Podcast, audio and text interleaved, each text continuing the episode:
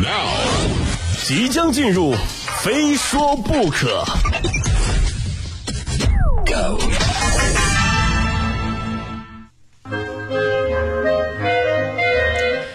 欢迎来到今天的《非说不可》，我是鹏飞啊。每天早上醒来呢，很多人照例会打开手机，刷刷微博、朋友圈、新闻网站，看一下当下和疫情有关的新闻。相信这是这一个多月来大家的生活状态啊。只不过前段时间呢，我们更多的是关注国内的相关新闻，而现在呢，疫情的全球扩散更让人担心。啊，我们不光关心国内的身边的事儿，也开始关注国外的相关新闻啊。当地时间十一号晚上呢，世界卫生组织总干事谭德赛表示，新冠肺炎疫情已具有全球大流行的特征。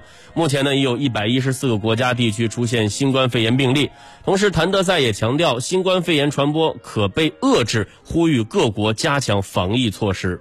可以说，在当下对全世界来说，一些针对性的诊疗经验的分享非常的重要啊。拿咱们国家来说吧，我们在新冠肺炎疫情防控中积累了很多经验。目前呢，我国已发布了七版新冠肺炎诊疗方案、六版防控方案。这些方案呢，源于中国，面向世界，已翻译成多种啊多语种，同各国分享交流啊。只要很多人有刷到。这样一条微博啊，最近就是三月三号到四号，国家卫健委高级别专家组组长、中国工程院院士钟南山与欧洲呼吸学会后任主席安妮塔·西蒙斯博士呢进行视频连线，向欧洲呼吸学会介绍了中国抗击新冠肺炎疫情的成果和经验。啊，就所有问题全程哈，钟南山院士都在用英语详细的解答。就网友们看完视频之后纷纷留言：“哎呀，钟爷爷太强了！”就这里强烈建议所有学生朋友也看看这段视频，听听钟院士这口语发音啊，就当是英语听力，咱们就当是上网课了，成不？这事儿呢一度登上了微博热搜榜的榜首啊！点开微博的评论区，发现网友们的留言都充满了无限的崇拜啊！当然，大家聊的更多的都是呃钟南山院士的英语水平啊，说你们一个个没见过世面的样子，好像没没听人说过英语似的，你说啊？凡是这么说，凡是这么留言的人，我敢肯定你的英语水平也不怎么地啊！这句话也说给我自己啊。其实看了看大家的留言，我也很感动啊。有网友说，这么大年纪，思维和口齿还这么敏捷清晰，真的好厉害，向您致敬。还有网友说呢，向您学习，优秀的人干什么都优秀，真的。钟南山院士不愧是我们学习的榜样，八十四岁高龄还能保持这样的状态，我们还有什么理由不努力呢？这句话送给大家，也送给我自己。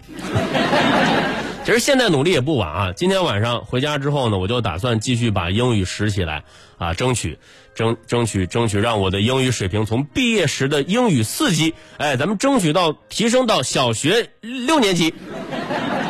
啊，各位真的不是我开玩笑啊！就这么多年不说英语，真的退化非常严重啊！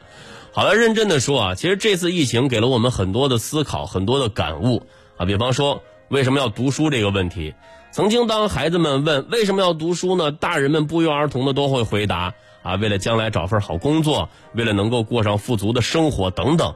这些答案不免苍白，而这次疫情，我觉得给了孩子们最好的答案啊。疫情刚开始蔓延，我们慌张，我们害怕，昔日喧嚣的街道变得冷冷清清。孩子们渴望着早日结束寒假，早日开学啊，早日走出家门。有这样的时刻，什么影视明星啊，什么网红啊，都显得那么的暗淡无光啊。电视剧、动画片、手机游戏也是索然无味，对吧？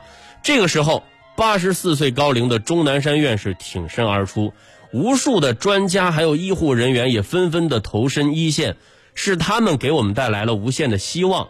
这个时候，我们才深刻的认识到，谁才是我们应该追捧的大明星。网上有个段子嘛，这么说的：今年过年初一不出门，初二不出门，初三不出门。